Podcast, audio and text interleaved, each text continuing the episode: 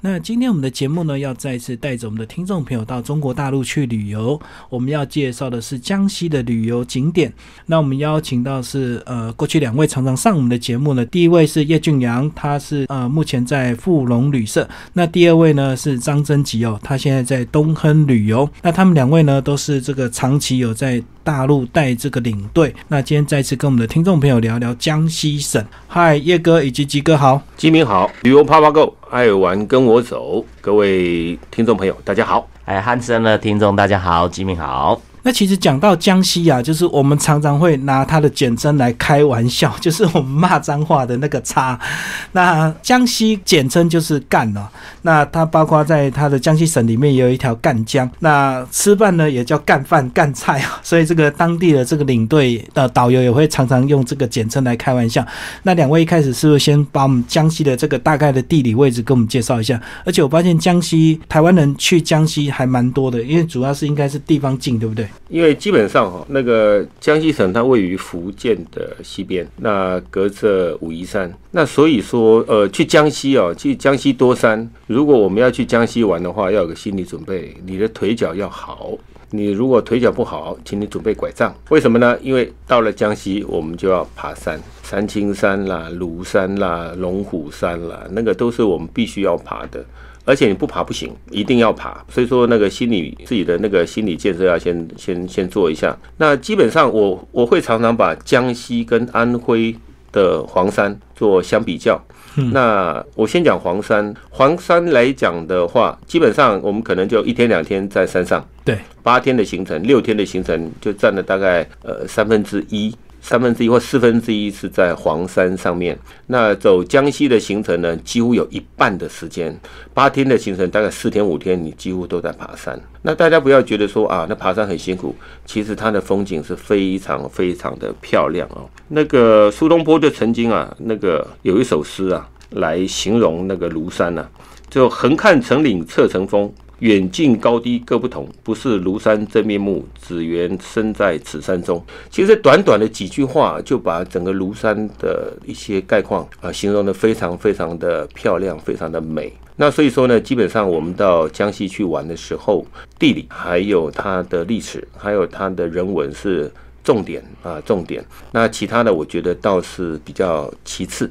所以这个江西的地理位置就是三面是山了，只有北面是比较低，就是往鄱阳湖的一个方向。那吉哥是不是也稍微帮我们介绍一下？所以这样讲的话，是不是江西就越年轻赶快去比较好？因为等你老了，真的是一天到晚每个行程都在爬山，会受不了。这个可能会是例外，因为在台湾有个特殊现象，年纪越大的膝盖越好，年纪要老不老的反而膝盖很糟。目前膝盖最好的应该都在七十五岁以上，因为他常爬。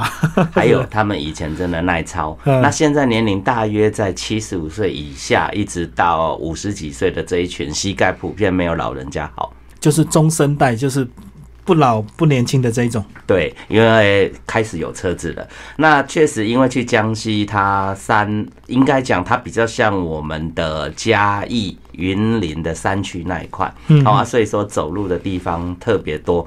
那可是如果说旅游的兴盛来说，它是这三年。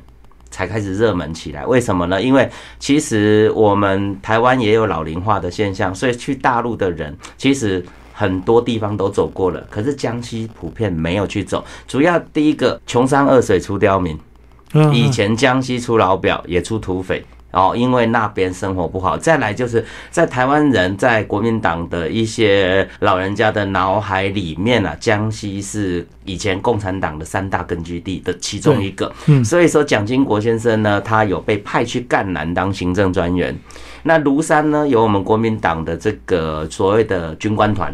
好，所以说，呃，不是庐山真面目，庐山这两个字在台湾人普遍很多人心里都是有印象的。好，庐山也是一个大景点。那整个江西来说的话，它的吃饭这一块跟我们台湾不会相距太远，因为我们不管是福建来台湾的人，或者是江苏、好江西、安徽，早期也都有人来台湾来讲的话，彼此之间的饮食差距不会很大。好，不会很大。然后整个生活地形地貌上面跟台湾又有很类似的地方。啊，然后在地理位置上面，我们呃也都蛮能接受来讲。所以说呢，这三年忽然兴盛起来，特别是它有一个季节叫油菜花。嗯，那台湾人很多都其实都在我们西部的田园山川里面都生活过，所以对油菜花来讲不仅不陌生，而且很有家的感觉的时候，所以他基本上会去江西玩来讲，应该。不止这几年，未来还会兴盛一段时间。所以这个江西过去它旅游没有那么发达，是因为穷山恶水，所以很多人也不需要去那个地方。沿海就很多好玩的城市，那这几年才慢慢把它开发出来。那其实因为江西主要是山多啦，那平原少，所以呃，可能有些人去玩也觉得说一天到晚都在爬山比较受不了。那像我在去年也有参加一次江西的这个旅游团，其实团费还蛮便宜的，八天才不到两万块。那我后后来才发现，原来团费便宜跟这个一般团费到底差别在哪里？真的就是走景点的问题。那像我那一团几乎都是以市区景点为主。那江西比较有名的什么三清山、龙虎山、庐山，通通都没有去。我才这个去过一次后之后，才发现原来差在这里。是，所以这个一些大景点帮我们介绍一下。你像那个三清山来讲的话，哈，三清山来讲，它是江西的第一个世界文化遗产。嗯，三清山。那三清山有很多的那个景点啊，比如说那个什么南清园啊、西海岸啊、阳光海岸。但是我们爬三清山哈，那个其实我我个人认为啊，在我个人我在中国大陆爬那么多山，我觉得三清山的景点它是非常的漂亮，嗯，而且不输黄山。嗯，我觉得不输黄山，因为黄山的景点它是呈辐射状的，那但是呢，那个三清山的景点它是呈环状的。对，好像有走大圈跟小圈。对，有走大圈跟小圈。我们因为呃，三清山一般它是有缆车上去的，那黄山也有。嗯。但是黄山你上了山之后呢，你必须到一个中间中心点，比如说我们到那个北海景区的时候，你要看任何点都是从以它为中心，然后放射状出去，扩散出去。对，扩散出去。所谓扩散出去就是。由那个点，你走到一个景点去，然后必你必须走回头，走回头以后，你再往另外一个点去，然后再走回头，再往另外一个点去。但是三清山不是，三清山它是属于那种呃大环跟小环。对，那小环的终点就在于呃，就到那个半山腰，半山腰有一个叫女神宾馆的地方。但是基本上，如果你到女神宾馆的时候，所有三清山该看的峰、该看的岭、该看的山，你全部都看过了。那到了那个地方，你可以折返，那你也可以攻顶，继续攻顶。那继续攻顶的话，就走大环，嗯，就走大环。但是你走大环的那条路，就好像我们。到那个张家界上那个呃天门山的时候啊，走那个九百九十九百九十九街，但是它是走另外那个那个小路啊，玻璃栈道那个地方。但是你上三清山，你要攻顶的话，你必须走大环，它还有个一线天，它那一线天的那个景区，哎呀，我的妈呀！我告诉大家，它是坡度成七十度。嗯嗯，坡度呈七十度，而且是往下的，往下面延伸，它不是往上移延伸。往上爬感觉比较好爬，对，因为你可以用手帮忙。对，因为它旁边铁。往下的话，因为它是整个那个那个是七十度的，基本上到那边的时候都是斗退路啊。呃，比较安全，就对。从山上斗退路这样子走下来，而且它的那个山又比较陡一点哈，陡峭一点，所以说如果你选择攻顶的话，那就恭喜你，你看的地方更多。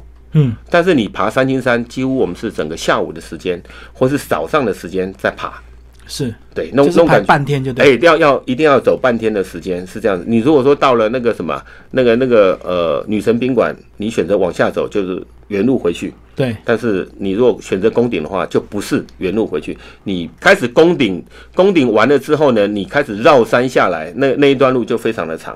所以说呢，你的腿脚要非常的好。三清山，你如果像我们去爬那个新新庐山，新庐山景区的时候呢，那个有一个地方叫做三叠泉，一二三的三叠起来的叠，三叠泉泉水的泉哈，三叠泉景区。我告诉大家，你如果说要走那个三叠泉景区的话呢，你必须更要有心理准备，因为那是要半天的时间，你必须要走到看到三叠泉，你才能够回头。对啊，对的，嗯。那你那个阶梯，我告诉大家，你来回要走五千多阶，来回要走五千阶了，我们算它五千阶好了。那你走那个三清山，走三清山呢，它那个大概也要走两千多阶是的阶梯。那你看看，你这个一趟下来，你要走七千多，你上龙虎山的时候也要走三千多。嗯，那所以说呢，在这几个山头，你必须要走，因为不走你看不到景点，你看不到好看的东西，是这个样子。所以一般这个以你们拍的这个路线，到了不管刚刚讲的那三座山，都是放一个下午的时间，然后你要可以自己去攻顶，你也可以就自己在旁边晃好几个小时就对了。对，就是看每一个游客的选择。对，基本上哈，我像我我跟吉哥带团，我们都会鼓励客人，因为你来了以后，你什么时候再来不一定，你可能也不会来了。那你都去攻顶，我都会去鼓励。那但是因为在筛选客人的时候，有时候我们在筛选客人，我们一定会先问：呃，你的推脚好不好啊？嗯，呃，可不可以走啊？呃，年纪太大了也不要来，不要走。那你那个。呃，腿脚不好的或刚开刀的什么东西的那个，基本上是不建议啊，不建议。如果说有人常常讲啊，我常常在爬山呢，那可以，那 OK，那绝对适合登山的那个那个群组。所以这样子，你们会在攻顶之前，你们会先帮他们做一下分组吗？因为就是说腿脚好的你们走一起，然后腿脚比较弱的就在后面慢慢走，这样还是就散掉了自己游客自己去闯？因为它是一条路，一条路往返，三叠泉是一条路往返，嗯，然后三金山就不是。对啊，那到底要走走大环小环？那大环小环基本上你其实你走小环的时候就已经很辛苦了。嗯哼，走小环的时候就已经很辛苦了，反而是你攻顶的时候，你走那个大环会更轻松。除了你到一线天以外，嗯，除了你到一线天以外，那个那个地方就会比较辛苦点，因为那个那个阶梯多，然后呢就往下往下延伸，然后它的那个角度高，是这个样子。嗯，那基本上我们会跟客人说清楚讲明白。你要么就攻顶，你不嘛就走一半往回走，这样子会比较好一点。因为出门旅游不要太勉强自己，但是你必须要有心理准备。哦，就是至少要走了，不要说完全还没走就放弃这样。那走多少走到受不了就往往返就好了。那通常我们走三叠泉的时候，因为你要呃从山下你走到三叠泉的时候，你必须经过五道桥，嗯，五座桥。那你就可以慢慢数，慢慢数啊。第一第一座桥到第二座桥，你大概要走四十分钟。对你大概走四十分钟。那第二道桥、第二座桥到第三座桥，你可能要走四十分钟。然后呢，第三座跟第四座比较近，是第四座到第五座的时候就还好，还行，还大概二十分钟左右。那你看到第五。第五座桥的时候，基本上三叠泉就到了。嗯嗯嗯，是这样的，因为我们会给客人做一个心理心理建设。那客人可能啊，我到第二座桥、第三座桥我就不走了，也行，也可以。但基本上在整个到那个三叠泉的时候，你是这样走法的。那个三清山就是另外一种走法。我刚刚讲过的小环、大环，然后再来龙虎山。龙虎山呢，呃，比较活泼。为什么？龙虎山它还有一个，还有一个那个什么张天师啊，啊，张天师的那个道，还有那个什么呃上清古镇啊。但是你必须要到上面，但是那个是有那个接驳车，有接驳车。然后我们在那个什么，那个那个呃龙虎山的时候，你看到那个古代玄关的表演，玄关表演，哎，古古代的玄关的表演，你还你还可以坐游船，基本上会比较轻松一点。而且我知道龙虎山晚上有秀可以看，对不对？帮我们介绍一下几个。这个秀的部分的话，它是做玄关的一个表演。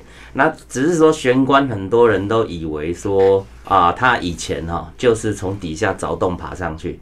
其实呃，根据真正的历史研究来讲的话，他是有点误会。他以前其实溪流没有那么底下，它是慢慢切割下来的，侵蚀就对。对啊，但是呢，因为你讲说它是从底下抬上去，主要跟我们生活上面一个叫做升官发财，嗯，天官赐福，把棺材。弄得跟天一样靠近的时候，那当然这里面呢就会有表演到，就是说以前的先民在这个穷山恶水当中生活的一些点点滴滴，跟这个玄关的一些由来，哈，当然主要还是跟江西的主题会比较有关系，连接在一起。那因为江西本身也是我们一个瓷器名镇。嗯，的一个所在，景德镇嘛。那景德镇到的的时候，它又有一个万达一个大广场，也是跟这个我们瓷器有关系。青花瓷广场，对对对，那个几乎也是很多人都指定要去的地方。特别刚刚我们基明帅哥有讲到说，奇怪了，这个团费都差那么多啊，到底差在哪里？像我个人就带的这几个团的话，我的团费都超过三万块，除了大景点有去以外。很多人他是头尾住五星级，但是我们这种三万块以上团费是全程住五星级，那个也是一个基本的差距。再来就是大景点有一些到了停留时间没那么长的时候，其实它是用折扣票，它让你走不了。哦，你到你一样有，比如说你一样有到某一个呃呃新庐山好了，你新庐山有到，但是你停留的时间只有一两个小时，你只能走其中一些比较小的景点，比较外面的景点，你也进不到里面去的时候，它这个就是一种折扣票的逻辑概念。所以我的朋友里面也有人没有跟我们的团，他是跟那种大概一万七、一万八的时候，他就说奇怪，那到底差在哪里？拿下去比，一样都有去新感觉都很像，对，感觉都很像。但是它像这个三叠泉，很多人就没有没有进到里面去，它就是在庐山的外围，好，或者是他这个大门口进去没多久，然后照照相要走了。哦，就是用折扣票的一个方式，就是让你这个只能看到，但是没有办法深入。那相对这个景区也愿意用比较低的价钱批给这些旅行社就对了。到此一游，呃，就是拍照打卡来过就好。是是。哦，原来是有这样的一个差别。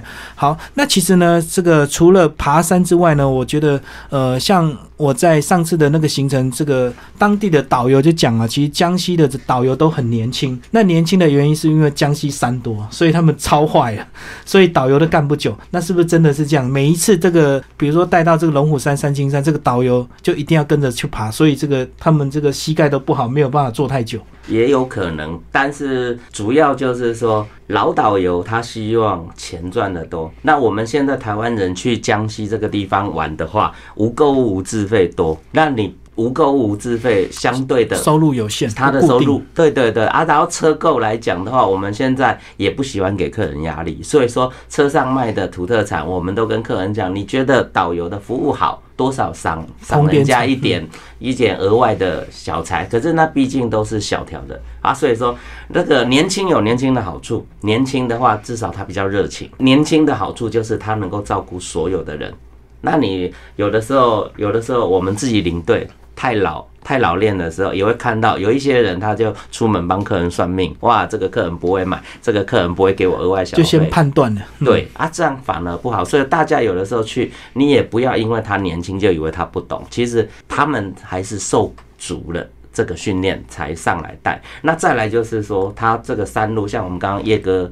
讲的阿基明自己也有去走过，都知道这个爬起山来很累。嗯，你不是年轻人带得了我们这种台湾普遍年龄层偏高的团吗？而且我自己带的团里面有一些都会问我说啊，会不会很难走？因为他们膝盖普遍都是中间偏下的时候，我们也是会劝他要带登山杖，因为有的扶。然后再来就跟他先灌输一个概念，爬到一半也是爬。嗯嗯，啊，能走多少算多少。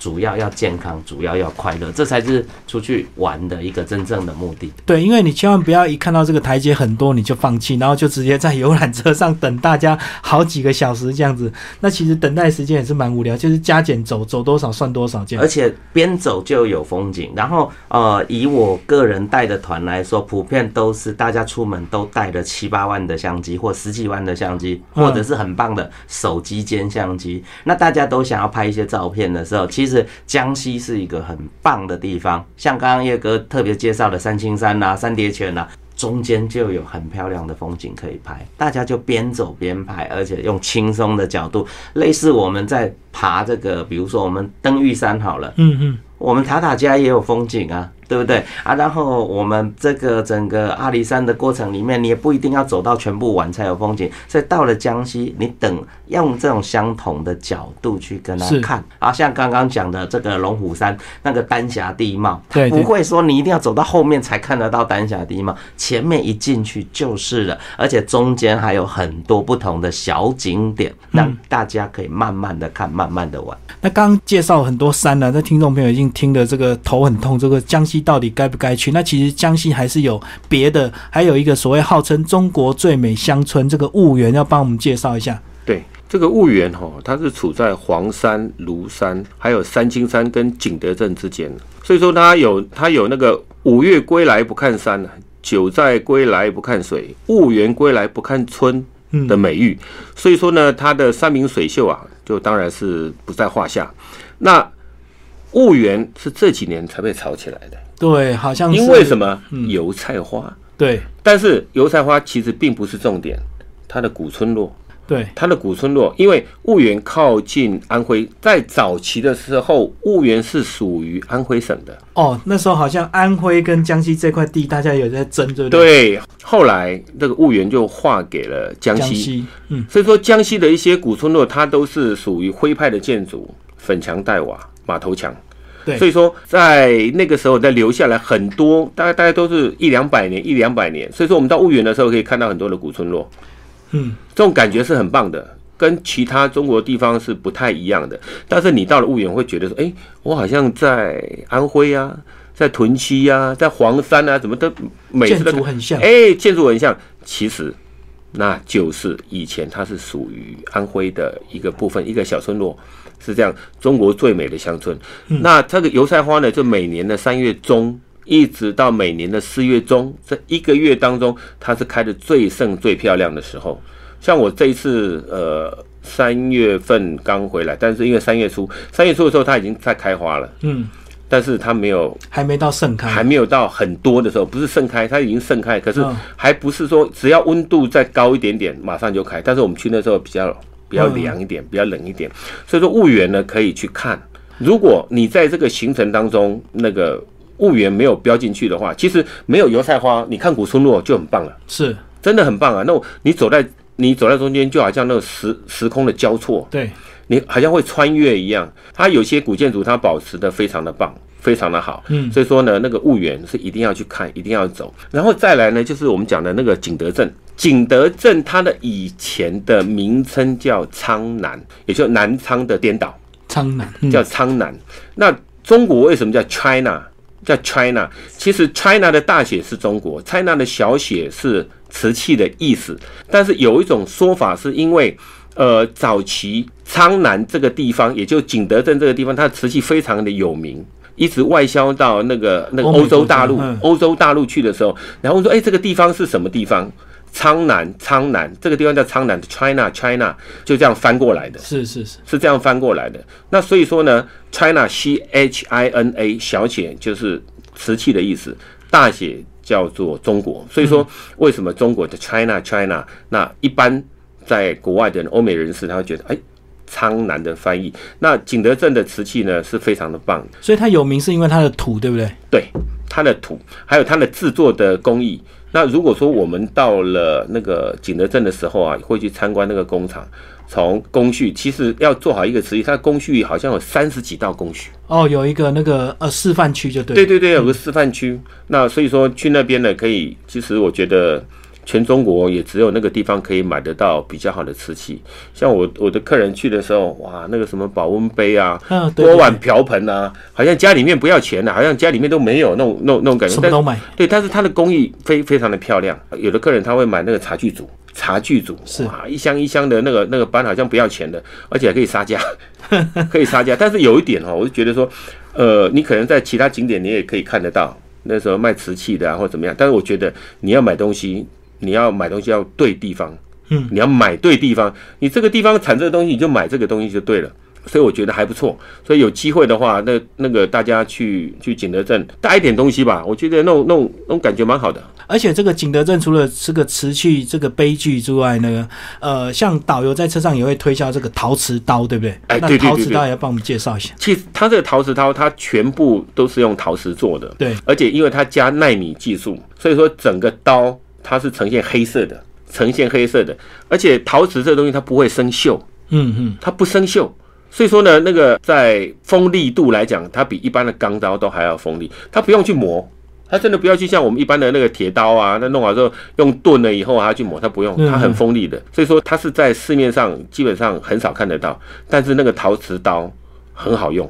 对啊，因为有些人第一次听到陶瓷刀这个想法，就是说那以后怎么磨啊？陶瓷的怎么磨？又不像不用磨，那个那根本不用磨，根本不用磨，而且是很锋利，而且你用到断就丢掉，这样就好了。但是基本上那个陶瓷刀它是真的是很锋利。我这一次去的时候，我还带了带了一组回来，嗯嗯嗯。还蛮不错的。好，那除了介绍完这个景德镇啊，这个婺源以及这个很多山之外，那个南昌市市区也要帮我们介绍。其实，在南昌市也有一个非常有名的这个古迹，对不对？好像重建了十几次，每次大火烧掉又一直重建，然后夜景非常漂亮。来，鸡哥帮我们介绍一下。。，啊，这个刚刚还没录节目的时候，叶哥就问我阿吉啊，三大鼓楼去过哪几个？我忽然傻眼，三大哪三个？江南三大鼓楼。哎，好像有一个是黄鹤楼。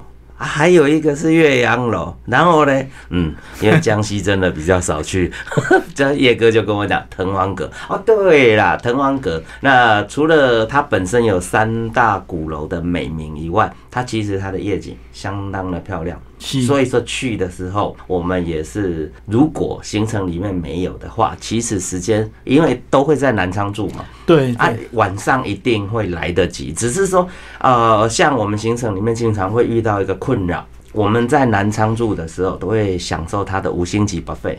嗯那它的五星级 buffet 呢，我们旅游餐经常都是准备五点到七点的，就早点吃就早。点吃。可是呢，滕王阁的船呢，可能七点半就最后一班了。嗯，哦，他没有再晚一点的时候，所以在吃 buffet 跟坐船这一块就会有冲突。嗯，那二择一啊。对，二择一。可是这里面的话，通常就是我们会建议，就是 buffet，其实大陆没有台湾好吃，有没有吃到没关系。对，但是滕王阁的这个夜游船，你没看到，你永远心里是有个缺憾。它那个夜景漂亮，所以这个团费要贵一点，才有机会坐到夜游滕王阁这个轮船，对不对？像我就是只有在滕王阁里面逛，我也没有坐船的。啊，可是你可以自费啊。好好好，哦，我们有的时候就是说啊，反正我们团费已经比别人省了一万多块嘛，嗯，或你就算花个一千块去做这个游船，其实无所谓，而且去了就是想办法不用再去第二次就可以把风景看到。我觉得那才是我们有的时候蛮鼓励客人要有这样子一个想法的重点。其实像我这个好几次去大陆，我就感觉说大陆这个，尤其像这个景点的这个光雕，像滕王阁最漂亮就是它那个光雕打这个建筑嘛，然后打起来就感觉这个美轮美奂。那相对来看，我们台湾好像大家就不太敢花钱在这个额外的投资上，对不对？那大陆随便一个小公园，它它都可以把光雕打得很漂亮，这样。其实这个哈、那个滕王阁的夜游船，我在节目中呼吁啊，一定要去看，一定要去做。为什么呢？因为它是属于动态的，嗯，它是属于动态的夜游船。你像有些朋友可能会讲说，哎，我在大陆常常坐夜游船啊。你像什么黄浦江的夜游船啊，嗯是啊苏杭的那个夜游运河啦，然后呢去什么那个呃呃厦门呐、夜游鹭江啦，然后呢那个什么去海南岛去三亚湾的那夜游船，其实那些夜游船都比不上南昌的滕王阁嗯的夜游船。为什么？因为它是属于动态的，它的动态呢漂亮的地方是在于。它赣江的两岸所有的大楼都是屏幕，都是荧幕，都是荧幕。然后你坐夜游船的时候，它就开始表演，它就是有一段故事。然后呢，每一栋大楼它都是荧幕串联起来，嗯是跟着互动的。它是跟着互动的，不像一般的夜游船，它是静静的。我们坐在船上啊，然后看那些呃两岸的两两岸的那个灯光啊，就没有了，就什么都没有了。嗯但是它这个滕王阁号的夜游船，它是全中国唯一的、唯一的动态式的夜游船。就是把两岸的这个建筑物的这个外表，通通变成 LED 的荧幕，然后直接去秀那个故事光对。对对对对对对。嗯那秀故事的时候呢，那个在船上，你不用怕听不到声音，它船上是同步，是同步会有音乐啊，音那个那个声音啊，大家都可以听得到，然后可以看得到两两边的表演。那灯光的表演，其实在中国大陆来讲，很少会有这种所谓灯光的表演。嗯，它荧幕在做在走的时候，它那个音乐跟着在走，我们坐在船舱内听得到、看得到，然后看一下那个呃滕王阁，因为滕王阁的那个灯光啊，在晚上它真的非常的漂亮。还有在远方的地方还有一个南昌之星，就是那个摩天轮，那个摩天轮全中国大陆第一大，全世界排名第三。嗯，所以晚上也可以看得到摩天轮。那我这边再补充一下，就刚刚除了聊到他的动画这种动态的一个声光表演，吉米有特别问到说，台湾好像在这方面，其实我们做旅游人的，在这一块就觉得说有些东西矫枉过正。那我们顺着这个节目也是可以跟政府提出一些呼吁。中庸之道，好久人没提。其实旅游是一个无烟囱工业，无烟囱工业的好处，它就没有带来污染，然后就可以带进很多的经济。经济效益，我们过去太多人在讲节能省碳，剪它过头了。减过头了，因为有一些适当的投资在光这一方面的一些，就像人家这些活动性的光雕，或者是夜间的一些声光效果的投资，你可以带来一些旅游人口，甚至于是以百万人来算的时候，它跟区区的一年才几百万的这种电费支出来讲，根本九牛一毛。而且夜间本来用电就是属于低峰期的时候，你在这方面做投资，那不叫浪费，那反而叫。妥善利用，然后我们的发电机组不用在那里一下满载，一下降低负载的时候，它不用面对这一些高低速的差距转变的时候，其实它寿命更好。因为我本身也是学电机出来的时候，其实有一些东西适当的介入，然后带来旅游人口，这个真的是值得学习。所以主持人问的没有错啊，为什么台湾这一块一直不敢做、不打紧，做了还被人家骂？这里就可以举个例子，那个高雄市长。那个我们这个菊姐，她在美丽岛站，她当时就有装了四支镭射光柱，嗯，可是她一年因为要用掉将近五百万的电费，被骂了。结果后来把每每一根这个镭射柱都拆下来，要美丽岛站变得没有什么看头了，只剩下光之穹顶而已。嗯，它。最让人家哇惊艳称奇的这个四支镭射光柱在夜间交交错而过的这种壮观的场面没有了，结果你已经买了设备来。可是把它拆下来就放在仓库里面，还是会坏掉啊。对，所以这个东西就真的就是矫枉过正的一个典范。我觉得这个就是呃，有一些人他如果你比如说你光先打出来，可是没有游客，大家就会骂。那我觉得中国大陆他们很多地方是他投资先到位，然后人潮后面才跟上，所以他不怕这个在投资的过程中大家会觉得对他有什么批评，我就先把建设全部弄好，光雕打好，人自然就来了。没错。但是台湾就是相对，我一定要看到游客。哦，你花这个钱才值得。如果没有游客，那我们就会批评这个太浪费啊，这个什么样啊？甚至我们常常一天到晚在推动，怎么大家一起关灯几个小时这样子？是，那个真的就是有一点无厘头。而且还有一个最有趣的现象，就是说一个新的景点，在大家新鲜感正兴的时候，它完全免费，然后设备就是厕所啦、停车场不弄好，然后等到没人的时候，你会发现它停车场好大，然后呢厕所好多，然后要开始收费了。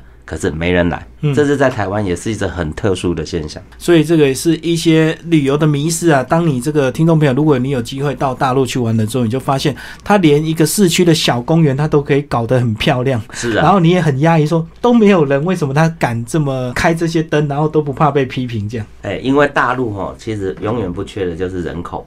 那我们去到江西的时候，特别是像它的油菜花季。或者是他的五一劳动节、十一大假的时候，五 A 级的景点完全不用怕没人，嗯，人满为患。他而且他不需要外国人，本国人就挤爆了，是自己人冒出来就很可怕了。那接下来我们来聊聊一些吃的东西，好不好？这个江西有没有比较特别有名的？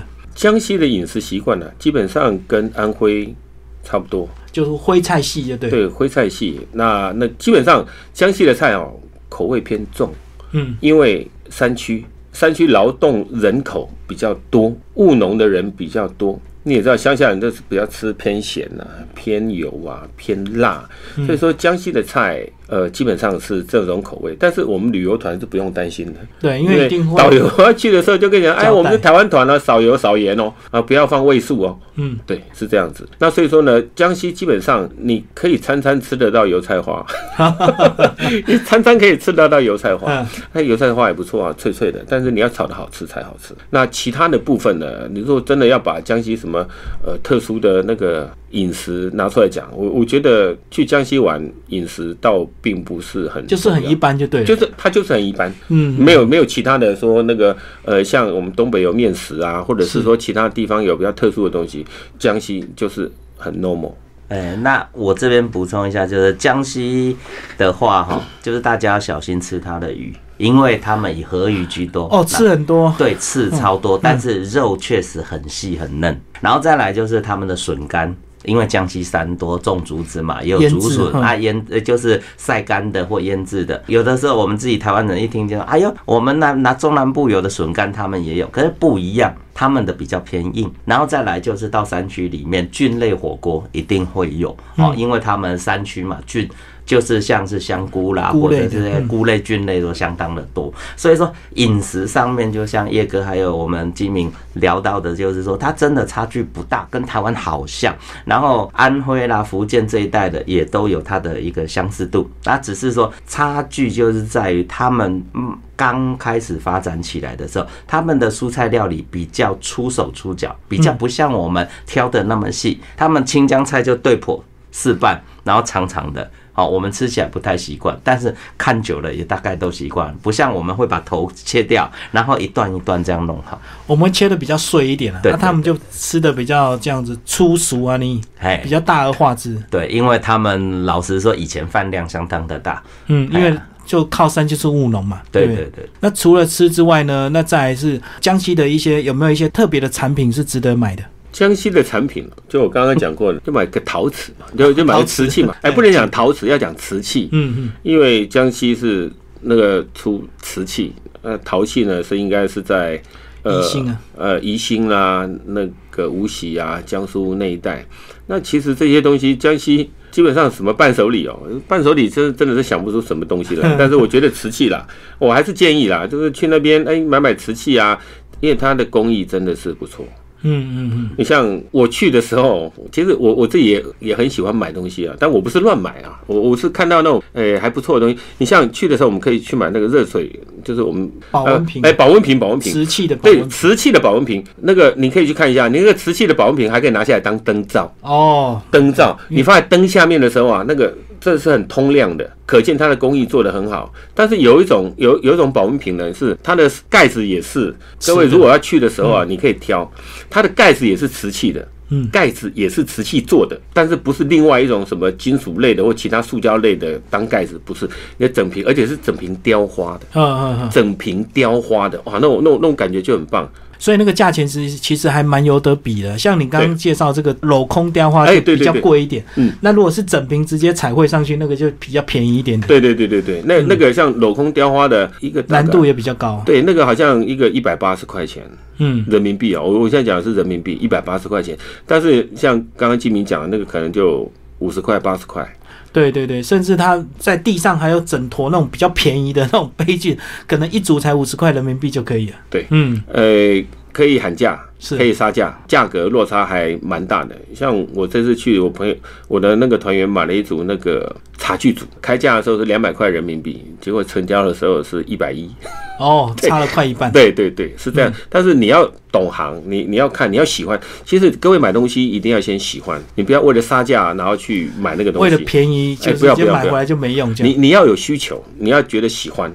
嗯。那为了买那个茶具，他比了五家，我说你太辛苦了。哦，就每一天都一直看，然后其实，在每一天都会看到这个差不多类似的东西，就可以一直比价。因为很多，嗯，因为我们在景德镇，我们在景德镇其实我们待了一个半天。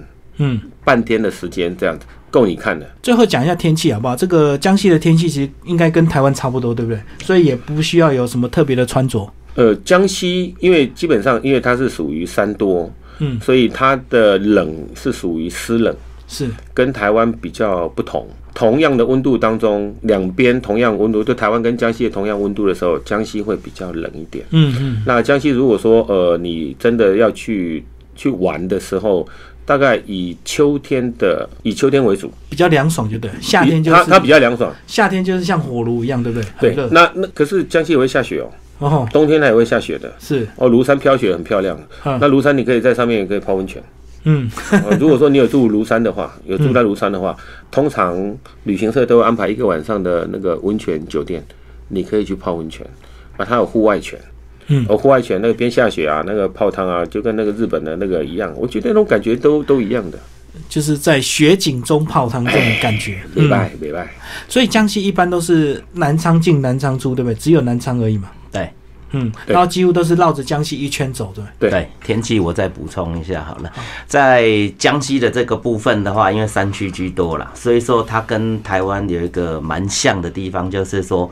在庐山呐，或者是一些像比较稍微海拔高一点的山区活动的时候，它其实十一点到下午一点就起雾了。哦，所以说呢，我们一般会去的时间呢，又以三月到十月算大中。好，因为呃三月以前台湾要过年嘛，啊又要有尾牙这些处理的行程，所以说三月以前去江西的人少。那三月以后开始，又因为有油菜花这个旺季，还有夏日农特产品的一个一个产出的一个季节啊，所以这里的话，真的就是如果说我们这一些。听众，您本身是属于比较有风湿性疾病的人，或者是说啊，你的膝盖比较不好的话，这个都要特别注意一下，就是它这个湿度比得上我们台湾的山区里面，好，所以说它的冷会钻，然后它的热会闷，好，所以说在衣物的调节上面，就是吸汗，然后又要通风啊，然后膝盖一定要顾好。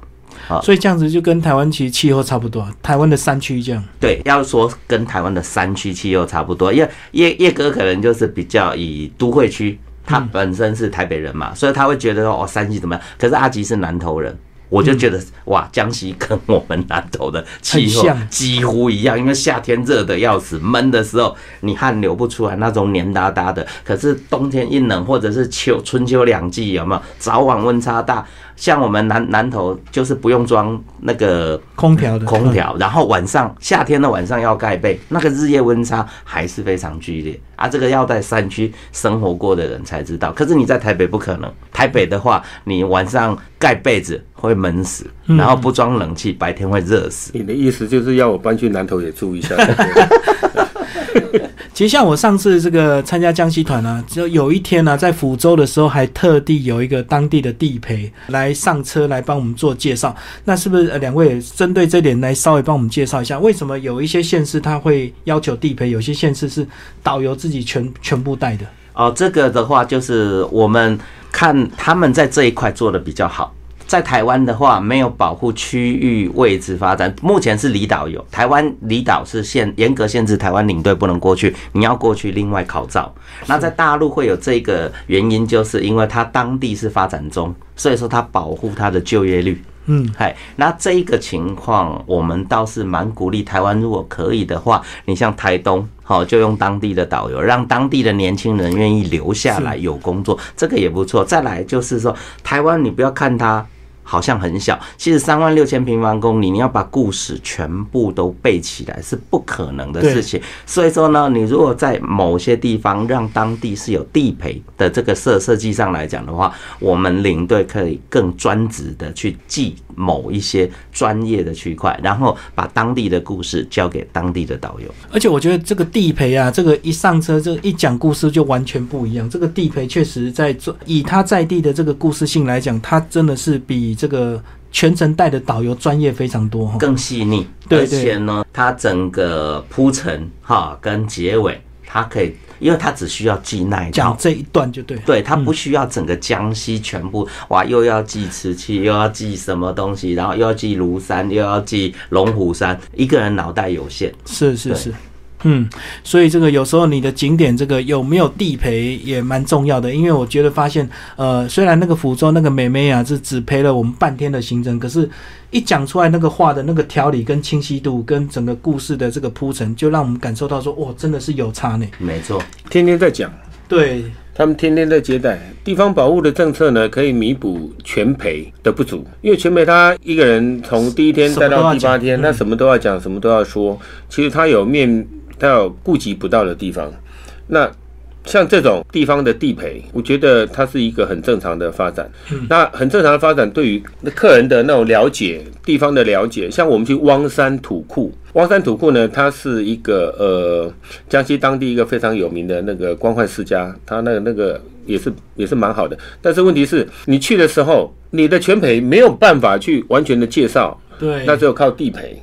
靠地陪就是他当地有的讲解员，他请的讲解员带着大家这样一起走，这样一起一一起，就反正雕梁画栋啊，然后那里面一点点什么小摆饰啊，或是一个环扣啊，或是一个那个下水道的那个盖子啊，他都会讲一套故事出来。嗯嗯，我我觉得这是这是很正常的现象，嗯，蛮好的。所以由这边的听众朋友可以在这个呃观察到你的旅游行程，还有一种是什么号称所谓全程是。戴无线耳机的，对不对？这样就有差别。那如果你是比较相对比较便宜的行程，可能就是一个导游在前面一直讲，那后面的你可能就听不清楚，对不对？嗯嗯嗯那如果你参加比较高价的团，就是每个人都会佩戴一个无线耳机，这样。就像是我们到故宫啦，或者是到紫禁城里面，然后呢，你发现耳机开始叽叽喳喳，就是你离导游太远了是哦。那一方面就是不会被其他团体干扰，二方面就是说可以非常巨细靡遗的听到、看到现在眼前呈现的东西，它的故事背景、它的来龙去脉。好、当然彼此团体再多都不会互相干扰到，因为每个人都把耳朵放在耳机里面就可以了。对，因为有时候这个导游他有些导游有用麦克风，有些导游也没有用麦克风。那有时候你如果你这一团这三四十个人的话，你根本听不清楚导游在前面讲什么，所以就要靠一些专业的这个设备。所以这个也是我们下次在参加呃旅游行程的时候要特别注意，有没有全程用无线耳机，跟没有用的是价钱又有差。这个是反映成本了哦，嗯，一分钱一分货。是啊，那这个东西就是看旅行社他在服务客人方面，他用不用心，贴不贴心。那其实我觉得戴无线耳机跟没有戴无线耳机，它各有利弊。是啊，嗯，它真的各有利弊啊！你戴了无线耳机，全团就跟着那个什么那个那个蜜蜂一样，就跟着蜂王走。那你不戴的话，有些他可能他不太想听，对他就是自己拍照对，他就自己拍照。那每个人有每个人自己的做法。那当然，当一个领队的人，就是导游走前面，领队走后面，那必须瞻前顾后，这样到处看一下，一定要一一定要注意一下。那我觉得耳机有好有坏，嗯，不是它的品质好跟坏，是说你这个团有戴耳机，跟这个团没有戴耳机，我觉得都各有利弊。就是看你自己喜不喜欢听这些东西。如果你只想看，那当然就不需要参加这个团了。对嗯我，所以我觉得啦，因为江西的行程它是以腿脚为嗯嗯嗯，以腿脚为主，就是用眼睛看为主。眼嗯眼眼睛看为主，然后那个耳朵听，几乎我是觉得少部分啊，没那么多。还好了，好像就是到南昌市的故事比较多，因为南昌市当初这个起义的那个地方嘛。对对，嗯，是这样子。好，那今天非常高兴邀请到两位为大家介绍江西的旅游行程。那听众朋友如果对我们这集节目有兴趣，也可以在我们播出完到 YouTube 去搜寻这一集的节目档。好，谢谢。谢谢。